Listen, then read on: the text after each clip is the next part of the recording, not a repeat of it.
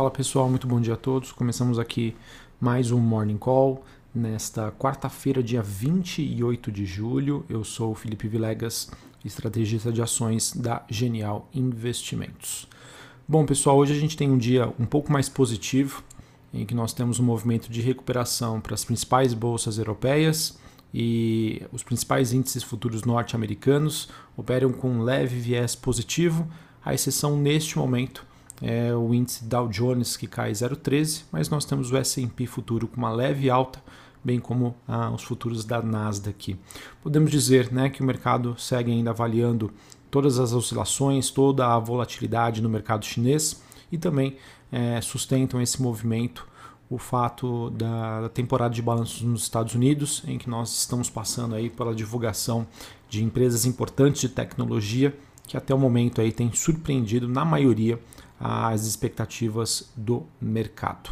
Bom, pessoal, além disso, hoje a gente tem um evento super importante em que nós temos né, a divulgação é, da, da, reunião né, do, do FONC, do Comitê de Política Monetária, para decisão sobre taxa de juros nos Estados Unidos e também sobre o que, que o Banco Central Americano está vendo de próximos passos em relação a, as atitudes né, é, envolvendo aí o, o, Banco Central americano, sobre os estímulos da economia, bem como a situação econômica americana.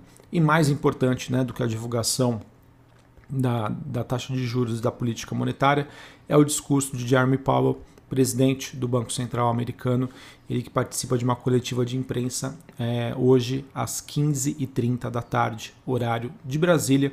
Evento super importante e que, sem sombra de dúvida, será acompanhado aí de perto por parte dos investidores. Acredito que por conta deste evento, tá, o mercado pode, digamos aí, sofrer com um certo marasmo, em que talvez né, a gente tenha um movimento de recuperação aqui na bolsa brasileira acompanhando as movimentações lá fora, mas também talvez aí com um movimento ou com uma liquidez mais restrita, beleza? É, como eu já disse anteriormente, o que está ajudando aí na recuperação dos ativos hoje, por mais que a gente acompanhe aí um aumento da volatilidade, é, um nervosismo, né, que acompanha aí o mercado de, com todos os episódios envolvendo China, são ah, os fortes lucros que estão sendo divulgados pelas companhias lá nos Estados Unidos. Tá? A gente teve aí é, dos resultados das FANGs, né, divulgados recentemente, é, com exceção da Apple, que caiu aí no aftermarket devido a preocupações com o crescimento mais lento aí das suas vendas, mas ao mesmo tempo nós tivemos os balanços da Alphabet, né, que é a dona do Google, e da Microsoft, que divulgaram aí resultados muito fortes, bem acima do esperado. Então isso sem sombra de dúvida, tem sustentado aí a movimentação dos ativos. Não é à toa que esses resultados das FANGs estão sustentando um movimento mais positivo das ações de tecnologia na Europa, né, que acabam também sustentando uma alta no Stoxx 600, que é uma espécie de Bovespa aí, europeu, é, envolvendo as principais ações por lá. Em relação ao desempenho das commodities, a gente acaba tendo também um dia um pouco mais positivo.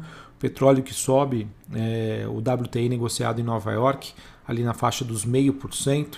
É, isso acaba acontecendo depois da divulgação ontem dos estoques nos Estados Unidos, que acabaram apresentando uma baixa. Uh, a, a, gente tem neste momento o cobre recuando na Bolsa de Londres, mas o níquel subindo mais de 1%. E o minério de ferro também subiu em Singapura após a divulgação de um lucro recorde da mineradora Rio Tinto. Tá? Então, em termos de é, movimentações internacionais, temos um dia relativamente positivo para as commodities.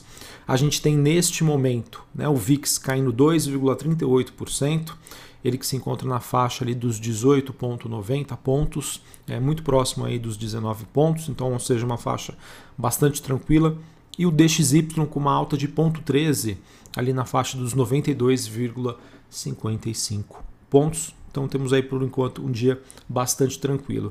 A Treasury de 10 anos nos Estados Unidos, também que é outro índice aí que a gente tá, tem acompanhado bastante, índice não, né, outro ativo que nós estamos acompanhando, neste momento subindo 1,65 na faixa dos 1,25 pontos. Lembrando que o mercado sempre tem acompanhado bastante de perto esse movimento da Treasury de 10 anos, as taxas de juros futuras nos Estados Unidos, para ter essa sensibilidade sobre o que o mercado está identificando de potencial de crescimento para a economia americana e também inflação. Beleza? Bom, pessoal, é, digamos que nós temos aí notícias bem escassas de Brasília, né, por conta do recesso parlamentar, então temos aí poucas novidades, é, mas ao mesmo tempo aí a gente tem um noticiário corporativo por conta da temporada de balanços aqui no Brasil bastante intenso. Tá? Hoje, depois da, do fechamento do mercado, a gente tem balanços do Grupo Pão de Açúcar, Movida, Multiplan, Odontoprev e o balanço da Vale, tá? De acordo com as expectativas aí do compilado da Bloomberg, a Vale que deve registrar um EBITDA de cerca de 12 bilhões de dólares no segundo trimestre de 2021. Esse que se for confirmado, né, pode ser o maior desde 2010. Tá? Esse resultado, né, esse potencial de geração de caixa que é influenciado pelos preços crescentes do minério de ferro, que acabam superando aí de longe os custos mais, mesmo mais altos aí durante o período aí da pandemia, que tem impactado aí toda a cadeia produtiva e também cadeia da cadeia logística, tá, de transportes. Uh, a gente, além do, do, da temporada de balanços, né, olhando para os IPOs, nós temos hoje a definição dos preços das ações do IPO, no, em IPO da Clear Sale. Nós tivemos a definição dos preços da BrisaNet, que ficou em R$ 13,92 esse IPO que acabou saindo na faixa do piso e está prevista aí a estreia das ações da Armac e também do Traders Club na B3. Vamos falar de resultado, pessoal. Então, é, dos resultados que eu é, acabei vendo aqui, é, ainda sem divulgações sobre é, uma análise mais qualitativa, nós tivemos a CSN divulgando as suas receitas é, em linha com o esperado e o EBITDA ajustado também é, bem um pouco acima das expectativas. Então um resultado forte para a CSN, bem como aí acredito que deve esses resultados devem é, estar presentes aí olhando para todo o setor de siderurgia e também de mineração. A CSN também que divulgou aí que deve distribuir dividendos, é, já começando mais ou menos aquela estratégia que muito já vem é, sendo esperada pelo mercado de, de que as empresas né, com forte geração de caixa possam fazer a antecipação do pagamento de dividendos por conta de uma expectativa nas mudanças das regras tributárias, em que a partir do ano que vem nós teremos uma incidência de 20% é, de imposto sobre os dividendos. Santander apresentando aí um lucro societário de 4,1 bilhões de reais, vindo aí um pouquinho acima das expectativas. A Telefônica Vivo também divulgando lucro no segundo trimestre que superou as expectativas do mercado de acordo com o compilado da Bloomberg tá bom? Agora eu vou falar de alguns balanços, pessoal, que eu consegui pegar opiniões aí de alguns analistas setoriais. Queria começar com o resultado da Vamos, tá? A Vamos é uma das subsidiárias das, do grupo Simpar. É, não que seja uma subsidiária, na verdade é uma empresa que faz parte do grupo Simpar e atua na alocação de caminhões. E se, a gente, se vocês olharem a movimentação dos preços do, dela, né, os gráficos, é, mostram aí que realmente a empresa é, ela vem passando por um excelente momento aí de precificação, tá? Realmente nas suas máximas históricas, no movimento praticamente em linha reta. E posso dizer aí com tranquilidade que os resultados dela nesse segundo tri vieram muito fortes, tá? Destaque aí para uma combinação muito forte de crescimento de receitas tá? e expansão da sua margem. Tá? Digamos isso aqui, isso acaba sendo aí o cenário perfeito né, para o mercado, em que a empresa consegue faturar mais e consegue ser mais eficiente. Tá? Isso realmente é, é sensacional, é fora da curva. É, então, como eu já disse, né, um, um dos principais pilares aí da tese de investimento da Vamos é o seu, é o seu potencial forte aí de crescimento que decorre aí do mercado de aluguel de caminhões, que digamos é uma área ainda bastante inexplorada aqui no Brasil. Para você ter uma ideia, a Vamos ela tem 1% de, digamos assim, de market share, né, de penetração dentro aí desse mercado. E como ela está sendo aí bastante, muito bem sucedida, né, já que ela acaba sendo, digamos, uma pioneira é, dentro dessa área de locação de, de, de, de, caminhões. Isso, isso faz com que o mercado enxergue um potencial gigantesco, né? digamos, uma avenida de crescimento aí muito forte para a companhia. E não somente o crescimento orgânico, né? mas existe também a possibilidade aí de crescimento inorgânico através de aquisições de outras marcas, de outras empresas, para potencializar ainda mais o crescimento da companhia. Tá?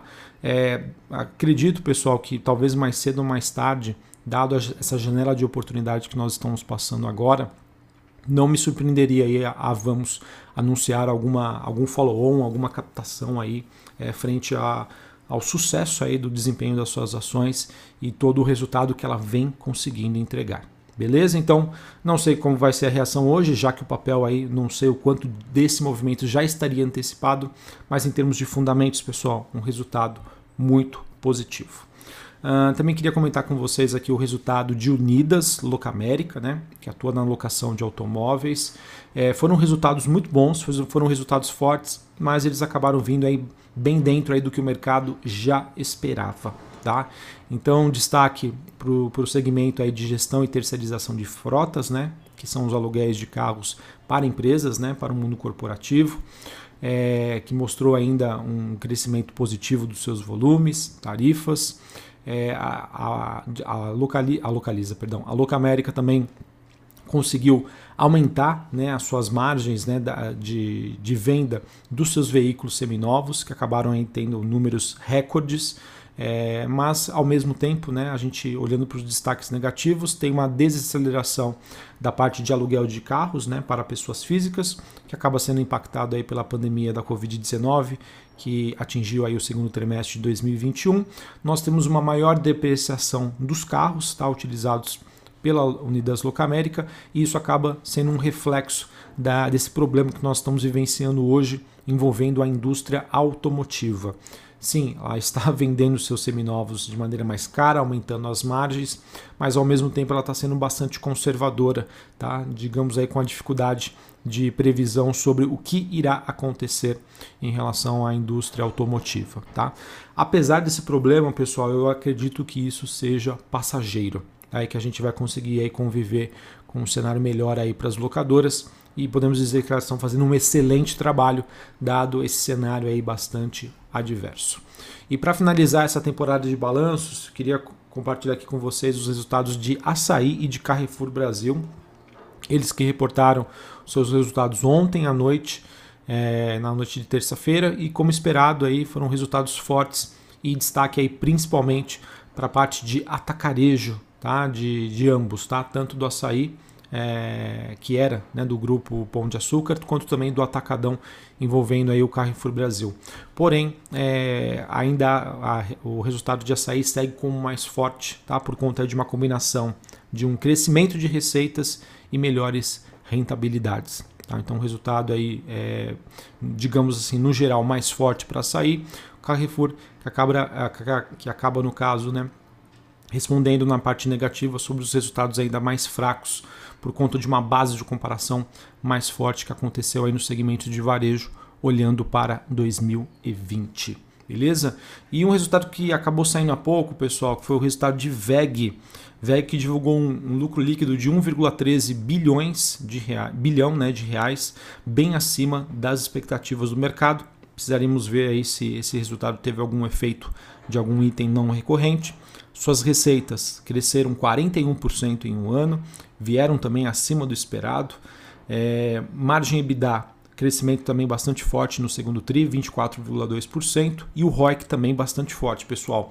Vamos ver, a VEG era uma das empresas que vem sofrendo bastante no curto prazo, com uma expectativa de desaceleração dos seus resultados aí nos próximos trimestres, mas a princípio ela conseguiu divulgar um resultado bem forte, tá bom? Bom, pessoal, acho que era isso que eu tinha para trazer para vocês. Talvez um mercado talvez um pouco mais morno até a divulgação aí do, das, das informações envolvendo o Banco Central Americano né, e, a, e o seu Comitê de Política Monetária, ao mesmo tempo que o mercado já vai sair na frente em relação à precificação e reação frente aos balanços que estão sendo divulgados. Tá? A gente teve, agora a gente deve entrar numa fase de aceleração em que o mercado aí vai, é, digamos, refletir aí os resultados corporativos. Na minha opinião, isso é super positivo, tá? Acreditando que na sua maioria as empresas brasileiras listadas em bolsa vão conseguir superar as expectativas do mercado. Isso também pode dar uma sustentação frente a esse ambiente ainda de bastante volatilidade no mercado internacional, principalmente China. Um abraço a todos, uma ótima quarta-feira para vocês e até mais. Valeu!